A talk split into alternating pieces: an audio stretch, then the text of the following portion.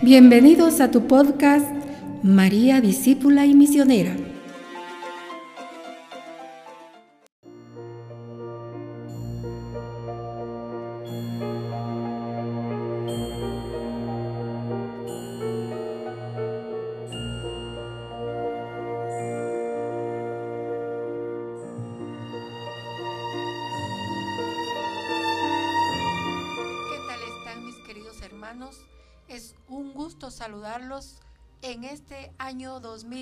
2019, nuestro primer programa María, discípula y misionera, un programa dedicado a nuestra Madre Santísima que siempre está atenta y escuchando el mensaje de su Hijo amado. Y pues nosotros también estamos siempre atentos, escuchando el mensaje de Jesús por ella, porque como dice San Luis María de Montfort, a Jesús por María. Y es un gusto saludarlos desde su radio Mártires de Quiché, recordándoles el link www.radiofónicamsc.com para cualquier mensaje que usted quiera enviar. Un saludo cariñoso a uno de sus familiares o amigos o simplemente comunicarse con nuestra radio. Así que es hermoso estar de nuevo con ustedes, iniciando este año, deseándoles lo mejor que los proyectos que no se concluyeron en el 2018, pues darles continuidad en este año 2019 para terminarlos y también iniciar los proyectos que ya tienen trazados para seguir adelante. Sobre todo pidiéndole a Dios para que Él nos ayude a realizarlos. Por eso siempre se dice primero Dios. Poner todos los proyectos en las manos de Dios para que estos se lleven a cabo felizmente, según la voluntad del Señor. Y el propósito principal también es ser mejor padre, ser una buena madre, corregir con amor a mis hijos, si soy hijo, pues ser mejor en este año, ser mejor estudiante, lograrme graduar de la universidad, seguir adelante con mis estudios.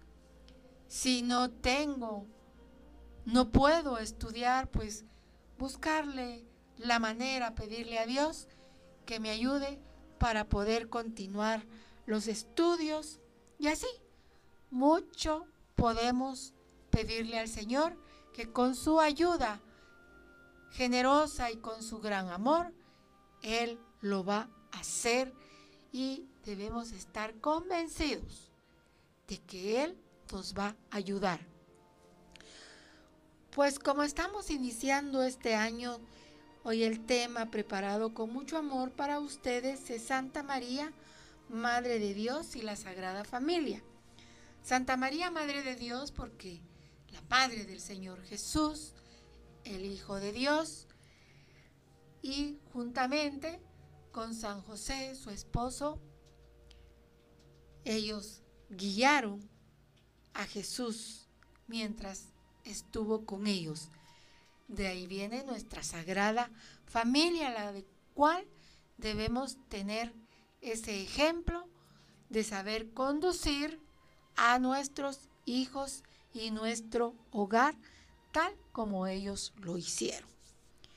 Pues Santa María, Madre de Dios, nuestra Madre, es el título más preciado de la Virgen María. Ella tiene muchos títulos, ¿verdad? Si no recordemos las letanías, también están los dogmas marianos, que son cuatro a ver si usted lo recuerda, se lo voy a dejar de tarea. Tenemos muchas fiestas de la Virgen María.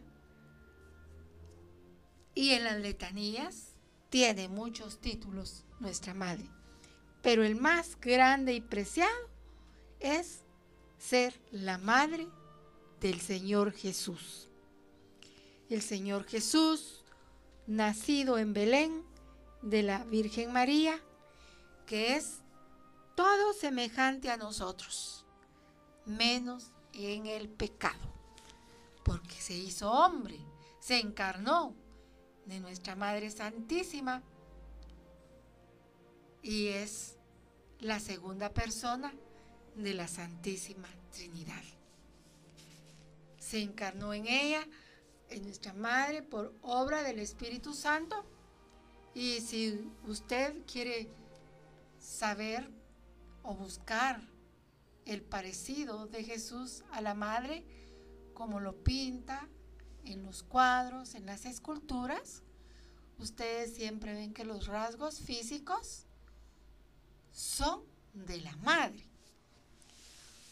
Porque genéticamente nuestra madre es la que le da la información para esos rasgos, o lo, como le llaman la información genética, porque ella fue concebida por obra del Espíritu Santo.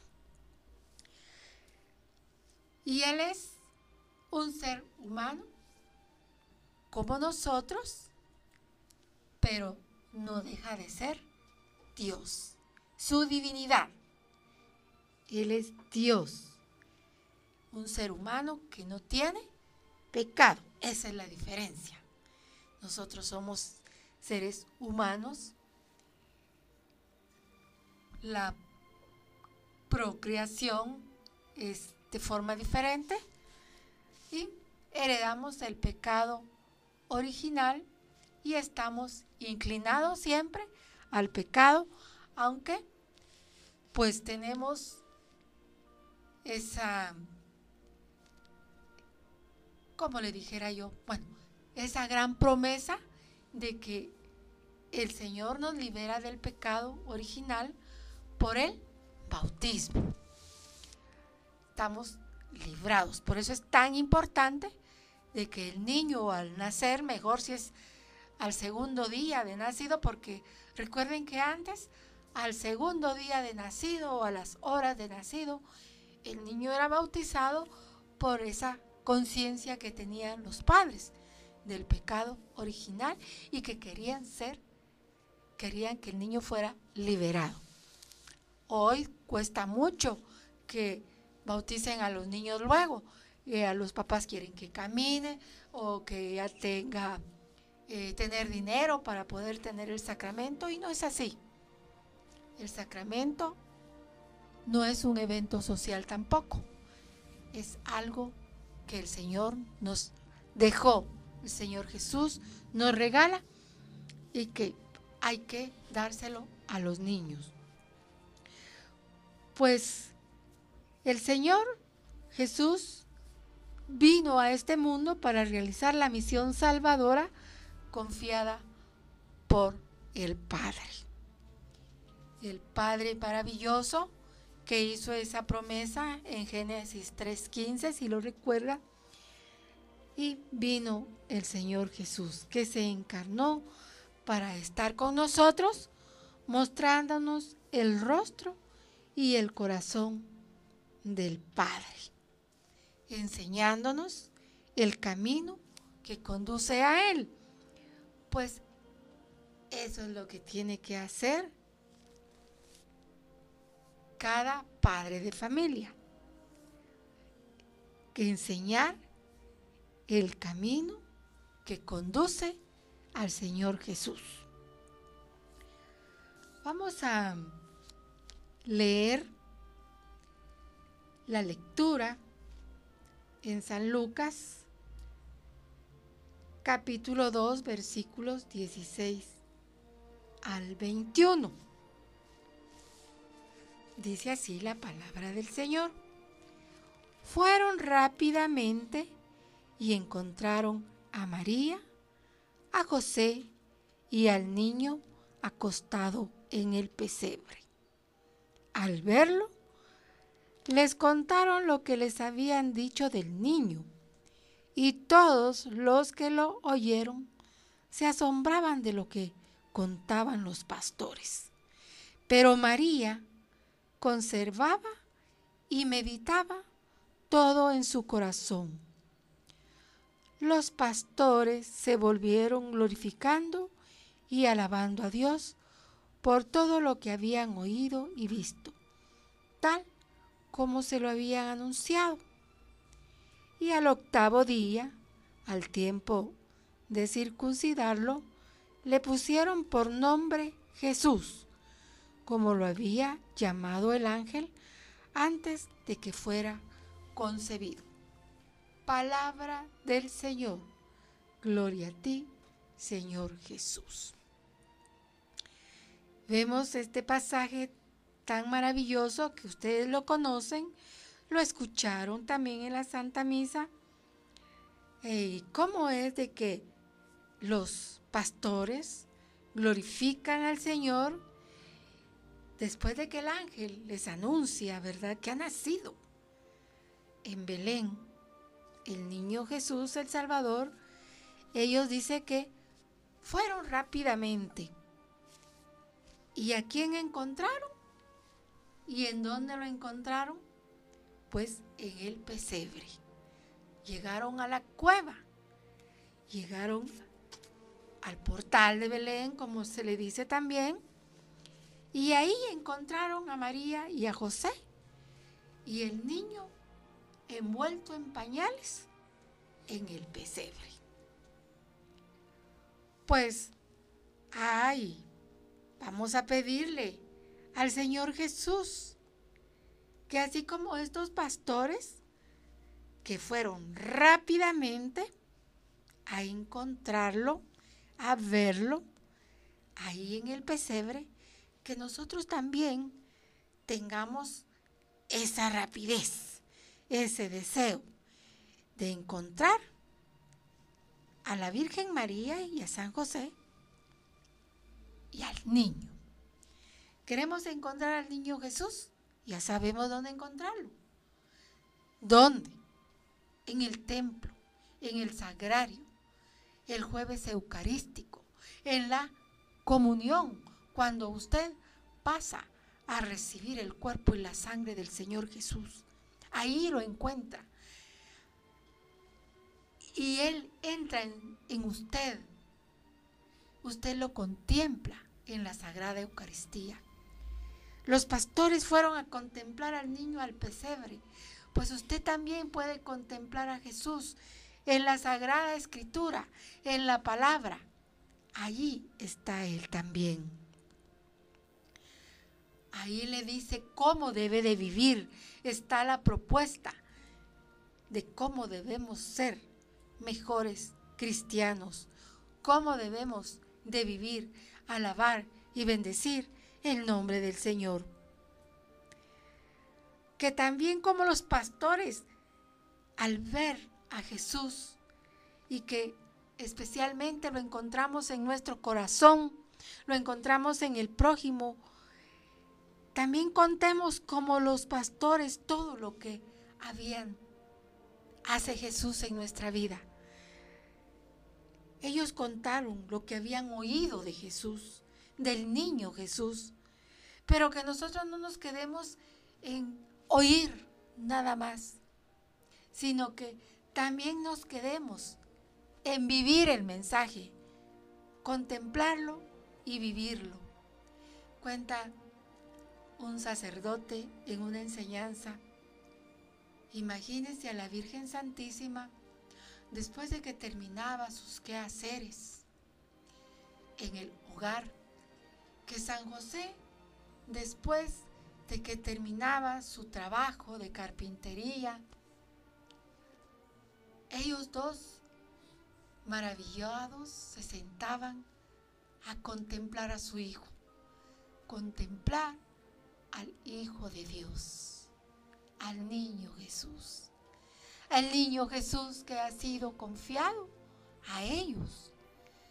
Pues también nosotros tenemos esa gran oportunidad de contemplar a Jesús, de vivir su enseñanza, de acompañarlo, de sentirlo en nuestro corazón, de verlo en el prójimo, servir al prójimo, de contemplarlo en el sagrario, de recibirlo en la comunión y sobre todo también en la confesión, en el sacramento de la confesión, donde podemos acercarnos a Él para decirle de todo corazón arrepentidos, Jesús, perdóname por nuestras faltas y así poder estar con Él, recibir su perdón. Y los pastores glorificaban al Señor. Pero hay algo tan importante aquí, que María conservaba y meditaba todo en su corazón. Pero esto lo vamos a ver en el siguiente segmento. Ahora escuche la alabanza que Noé con mucho amor ha preparado para ustedes. Ya vuelvo.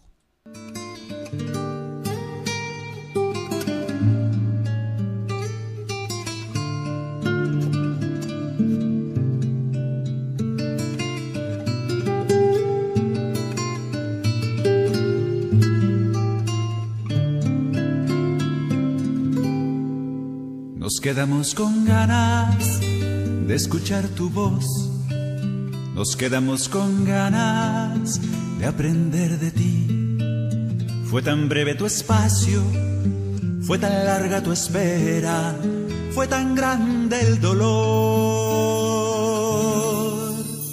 Eres llena de gracia, eres el amor, eres madre perfecta de nuestro Señor y has querido quedarte y guardarnos muy dentro de tu corazón.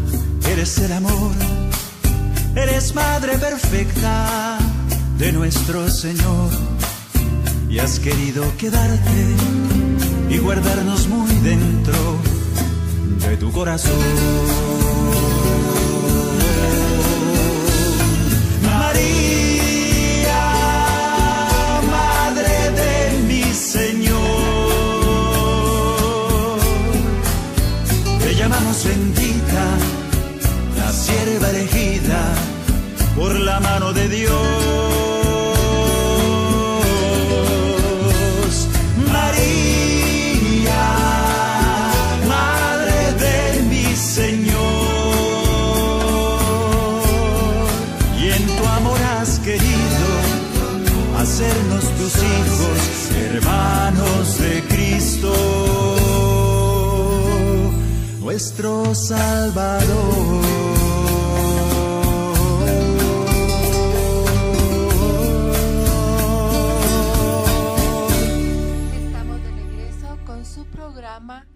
María Discípula y Misionera, que se transmite por su maravillosa radio Mártires de Quiché, recordándoles el link www.radiofónicamsc.com para cualquier crítica constructiva que usted quiera enviar por este medio. Bien, nos hemos quedado en el segmento anterior de que María conservaba y meditaba todo en su corazón. Pero voy a hacer un paréntesis porque quiero contarles que nuestra cabina se ha llenado de la madre patria España y también llena de Dios porque aquí tenemos al padre Ferrán que está aquí acompañándonos y también bendiciéndonos. Bienvenido Padre.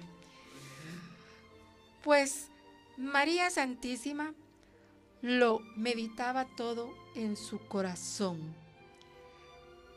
Y de esa misma manera, nosotros debemos guardar la prudencia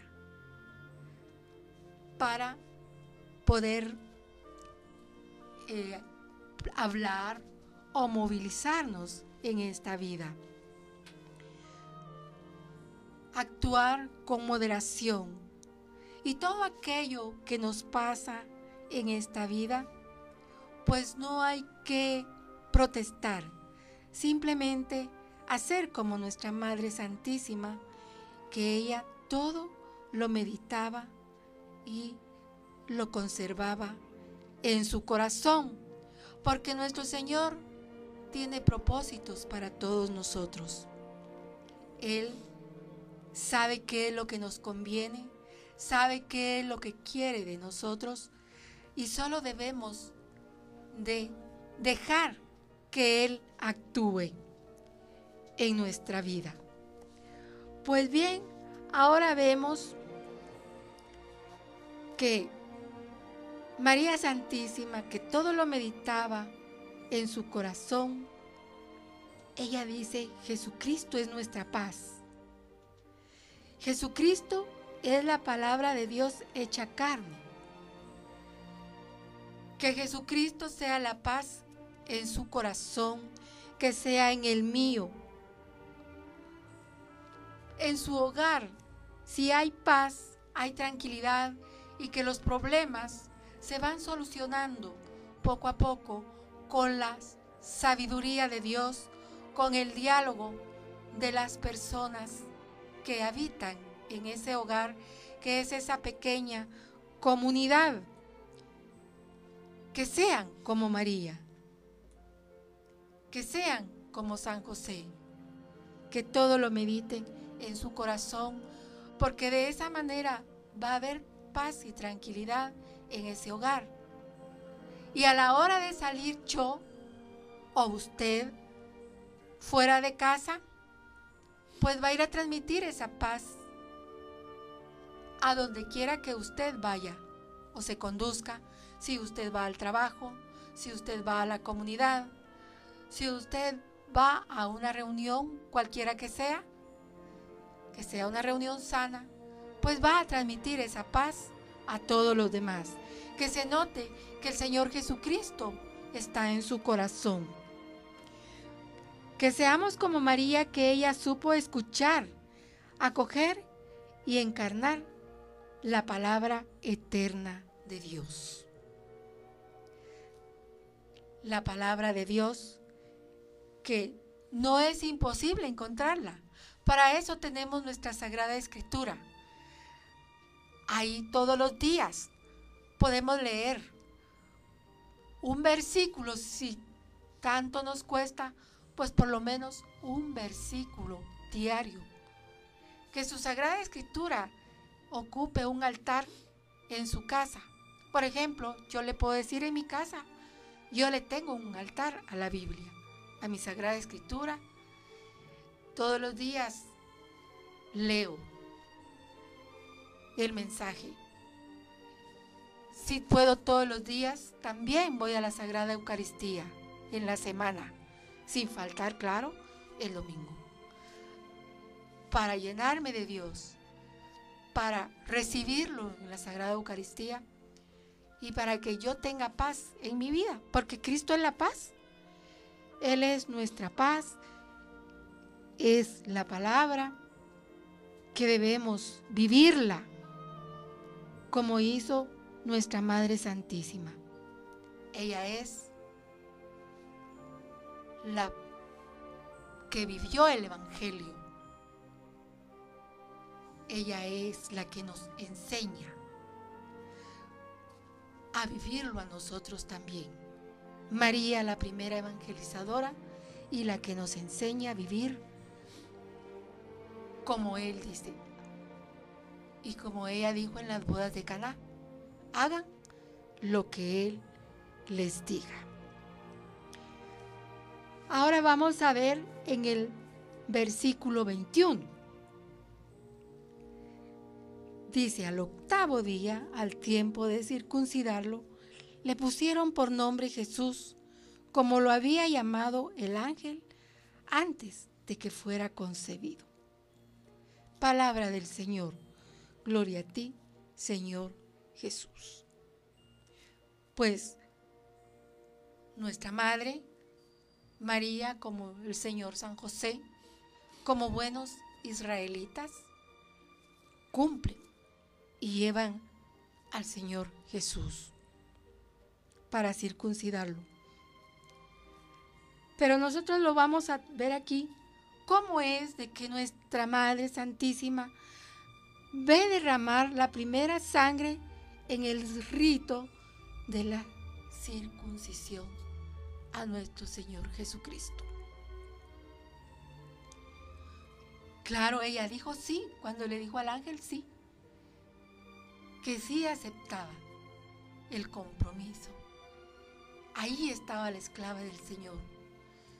Pero ella no podemos decir más adelante qué era lo que iba a pasar, pero que ella todo lo meditaba en el corazón, lo que iba pasando. Sin saber que mucho más adelante también ella asistiría al derramamiento de toda la sangre de su hijo en la cruz. para la redención de la humanidad.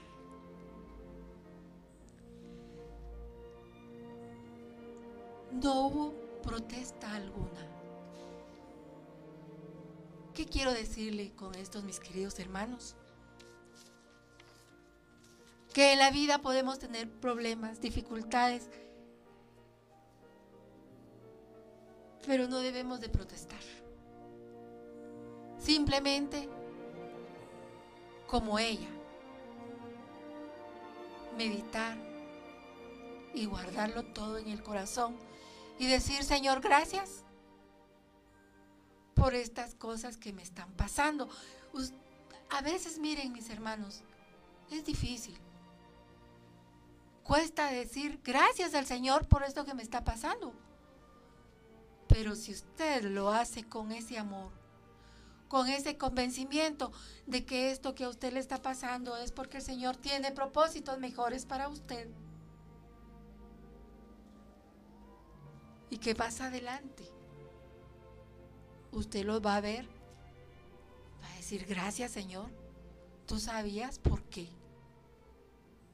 Pues aquí veamos a nuestra madre. A nuestra madre en ese momento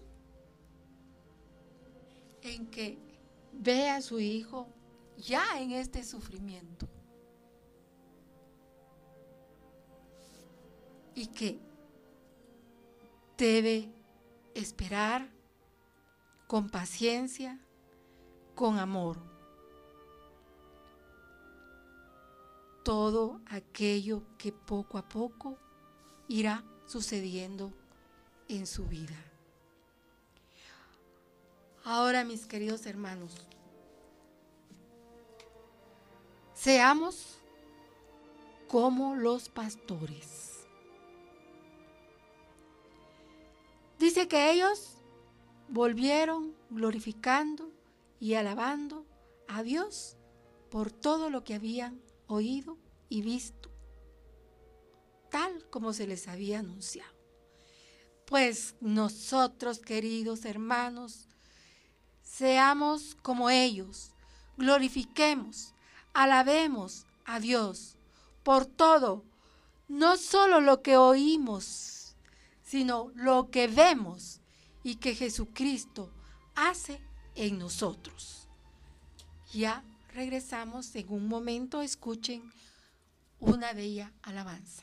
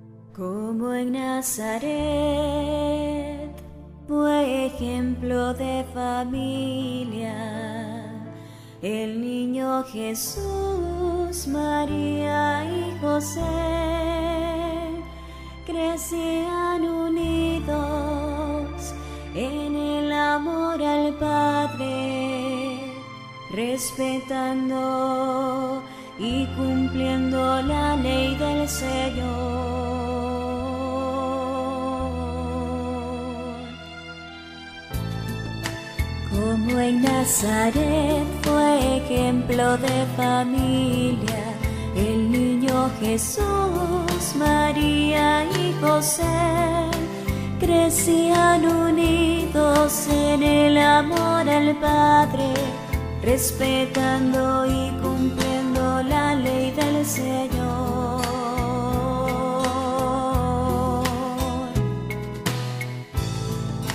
Dios quiere familias que sigan su ejemplo, que marido y mujer se amen con el corazón y también los hijos respeten a sus como lo hacía el pequeño de Israel. Jesús quiso nacer dentro de una familia, la santificó cuando en ella nació, nos dejó un modelo para que lo abracemos, para vivir la verdad según el plan de Dios.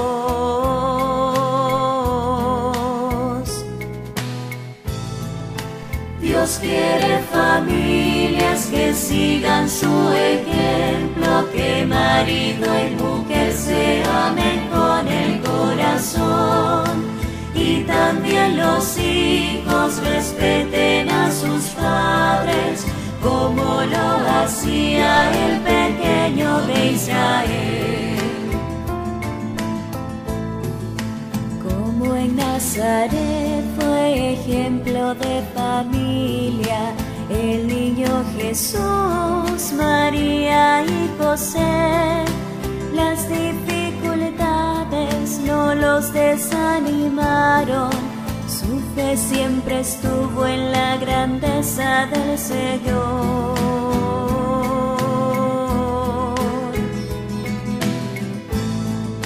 Dios quiere familias que sigan su ejemplo, que marido y mujer se amen con el corazón y también los hijos respeten a sus padres como lo hacía el pequeño de Israel.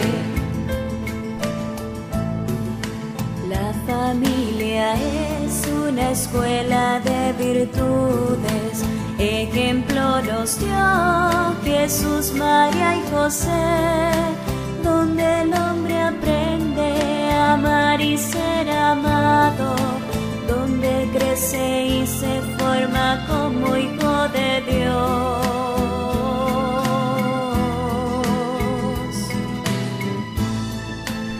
Dios quiere familias que sigan su ejemplo, que marido y mujer se amen con el corazón. Y también los hijos respeten a sus padres, como lo hacía el pequeño de Israel.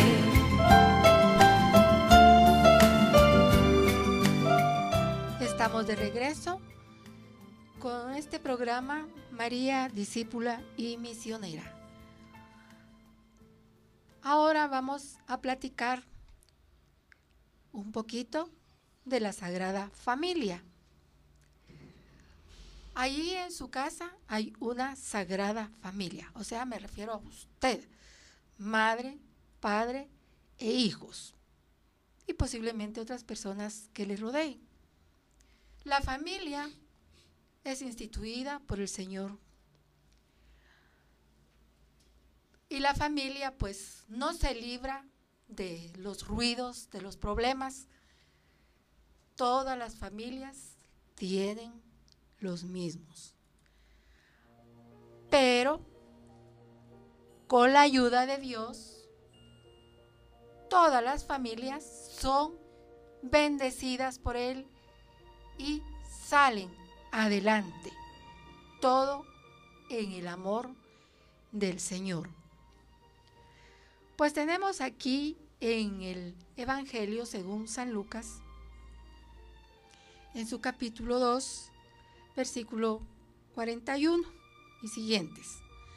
Para la fiesta de Pascua iban sus padres todos los años a Jerusalén. Cuando cumplió 12 años subieron a la fiesta según costumbre. Al terminar esta, mientras ellos se volvían, el niño Jesús se quedó en Jerusalén sin que sus padres lo supieran.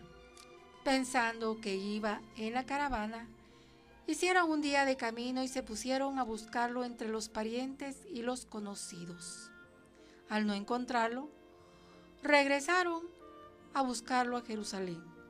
Luego de tres días lo encontraron en el templo sentado en medio de los doctores de la ley, escuchándolos y haciéndoles preguntas. Y todos los que lo oían estaban maravillados ante su inteligencia y sus respuestas. Al verlo, se quedaron desconcertados y su madre le dijo, Hijo, ¿por qué nos has hecho esto? Mira, que tu padre y yo te buscamos angustiados. Él replicó, ¿por qué me buscaban? No sabían que yo debo estar en los asuntos de mi padre. Ellos no entendieron lo que les dijo. Regresó con ellos, fue a Nazaret y siguió bajo su autoridad. Su madre guardaba todas estas cosas en el corazón. Jesús crecía en saber, en estatura y en gracia delante de Dios y de los hombres. Palabra del Señor. Gloria a ti, Señor Jesús. Pues queridos hermanos, en este pasaje tan bello de la Sagrada Familia, donde tienen esa responsabilidad, pero una responsabilidad con, con amor, no solo por obligación, porque todos los padres de familia adquirimos una responsabilidad, pero por amor. Tenemos nuestros hijos, tenemos un esposo o una esposa y vamos a tener ese hogar lleno del amor de Dios. Por eso dice que cuando uno se casa, no va solo, va primero Jesús el esposo y la esposa y luego van los niños. Alguien hacía una broma alguna vez, ¿verdad? Dice, en la, cuando uno se casa, no va solo, van tres, el esposo, la esposa, la esposa y la suegra.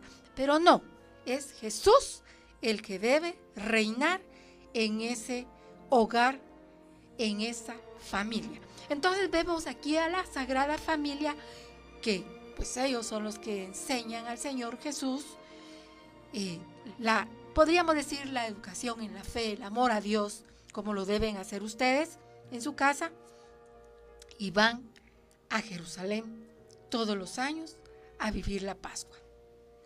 Pero resulta que la familia es la Sagrada Familia, pero se dan cuenta que también tienen una angustia, tienen una pena. Existe la alegría de que van a vivir la Pascua, van a, a este lugar, pero también van con su Hijo Jesús, pero también les surge una pena, una angustia. Jesús se pierde, imagínense, se pierde el niño Jesús, que ya tiene 12 años. Cuentan que a la edad de 12 años, pues en ese tiempo ya es mayor de edad una persona. Entonces Jesús ya tiene 12 años ahí, ya es mayor de edad. Y Jesús no es que se haya perdido, sino que Jesús dice, cuando lo encuentra, es que estoy ocupado en las cosas de mi Padre. ¿Por qué? Porque ya Él adquiere una responsabilidad como un joven aquí o una joven a la edad de 18 años adquiere responsabilidad y obligaciones en su país. Igual, también Él las ha adquirido. Pero también tenemos especialmente esa obligación de obediencia a nuestro Señor. Pues buscan al Señor Jesús y el Señor Jesús cuando lo ve la Santísima Virgen y San José, qué alegría, ¿verdad? Al haber encontrado a su hijo, es como que a usted no encuentre su hijo, se le desaparezca unos días y qué alegría al verlo. Esperamos que así sea, ¿verdad? Que no venga usted, lo reprenda, lo recañe y le dé unas nalgadas. No, usted tiene que guardarlo todo en su corazón. Entonces la Virgen Santísima y San José se ve, lo encuentran entre los doctores de la ley. Y todos ellos, los doctores de la ley, los ancianos, haciéndole preguntas y se quedaban admirados de la sabiduría del Señor Jesús. Qué gusto, ¿verdad? De que usted diga, ay, mi hijo no, no está, pero voy a ir a la iglesia, que seguro ahí lo voy a encontrar. Que usted se encuentre gozoso de encontrar a su hijo haciendo buenas obras, haciendo bien en su trabajo, que lo encuentre en el templo alabando, bendiciendo y adorando al Señor Jesús. Qué alegría, ¿verdad? Pero a veces hay padres de familia que no encuentran eso y resulta de que están angustiados, se afligen por sus hijos que andan en otro camino. Que seamos como San José y como la Virgen María, guiar bien al niño Jesús, como lo hicieron ellos, como Sagrada Familia, que también guiemos a nuestros hijos para que no se desvíen del camino, mis queridos hermanos. Y luego encontramos un largo periodo de la vida oculta de Jesús, porque de ahí volvemos a saber de Él hasta que tiene 30 años. Cuando ya va a empezar su ministerio, cuando es bautizado. Pues, ¿qué dice? Que Jesús crecía en sabiduría, en entendimiento y en estatura y en obediencia al lado de sus padres. Pues eso es lo que les pide hoy, queridos hijos míos. Como padres de familia, ya nos ha dicho aquí la palabra de Dios cuidar a los hijos, educarlos en el amor de Jesús, guiarlos por un buen camino, pero también ahora como hijos, seamos como Jesús. Vivir al lado de nuestros padres con sabiduría, con entendimiento, crecer en el amor del Señor así como ustedes, queridos hijos, deben serlo. Y bajo la obediencia de los padres. Porque podrán tener 40 años, pero si viven en el mismo techo de sus padres, deben guardar respeto y obediencia a ellos. Y aún vivan solos, también saberse conducir como el Señor Jesús nos da el ejemplo. Ahora para terminar, solo voy a leerles lo que dice el documento Familiaris Consorcio de su Santidad, hoy San Juan Pablo II, que en su numeral 12 dice así, matrimonio y comunión entre Dios y los hombres. La comunión de amor entre Dios y los hombres, contenido fundamental de la revelación y de la experiencia de fe de Israel, encuentra una significativa expresión en la alianza esponsal que se establece entre el hombre y la mujer. Por esta razón, la palabra central de la revelación, Dios ama a su pueblo, es pronunciada a través de las palabras vivas y concretas con que el hombre y la mujer se declaran su amor conyugal. Ahora veamos el numeral 15. La familia, comunión de personas. En el matrimonio y en la familia se constituye un conjunto de relaciones interpersonales, relación conyugal, paternidad, maternidad, filiación, fraternidad, mediante las cuales toda persona humana queda introducida en la familia humana y en la familia de Dios que es la iglesia. Por eso es tan importante el sacramento del matrimonio. El matrimonio y la familia cristiana edifican la iglesia. En efecto, dentro de la familia, la persona humana no solo es engendrada y progresivamente introducida mediante la educación en la comunidad humana, sino que mediante la regeneración por el bautismo y la educación en la fe es introducida también en la familia de Dios que es la iglesia. Para terminar, leamos un trocito del numeral 49. La familia en el misterio de la iglesia. Entre los cometidos fundamentales de la familia cristiana se halla el eclesial, es decir, que ella está puesta al servicio de la edificación del reino de Dios en la historia, mediante la participación en la vida y misión de la iglesia. ¿Se da cuenta? Para comprender mejor los fundamentos, contenidos y características de tal participación, hay que examinar a fondo los múltiples y profundos vínculos que unen entre sí a la iglesia y a la familia cristiana y que hacen de esta última como una iglesia en miniatura, o sea, una iglesia doméstica. Una iglesia doméstica que en temas anteriores ya hemos hablado de ella. Así es, mis queridos hermanos, que en resumen, seamos como Santa María, Madre de Dios. Que seamos como ella, que hemos aceptado la palabra del Señor, vivirla, vivir su mensaje. Y como la Sagrada Familia, para que en nuestro hogar siempre esté Jesús, la Virgen María y San José como modelos. Y me acompaña a la oración. En el nombre del Padre, del Hijo, del Espíritu Santo. Amén. Madre María, por siempre serás la bendita del Señor, porque creíste firmemente en su palabra. supiste guardarla en tu corazón y tenerla presente como faro de tu vida.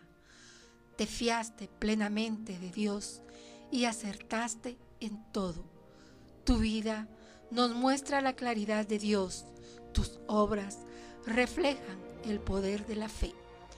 Ayúdanos a buscar al que es la auténtica verdad, a abrirnos de lleno a su palabra de vida, a confiar en el Dios que es el único camino, unidos a ti. Esperamos alcanzar la gloria del Padre que vive. Nuestra Señora del Sagrado Corazón, ruega por nosotros, en el nombre del Padre, del Hijo y del Espíritu Santo. Amén. Hasta pronto, queridos hermanos, en el siguiente programa. Y los dejo con el Padre Ferrán en este programa tan bendecido, conducido por él. Hasta pronto.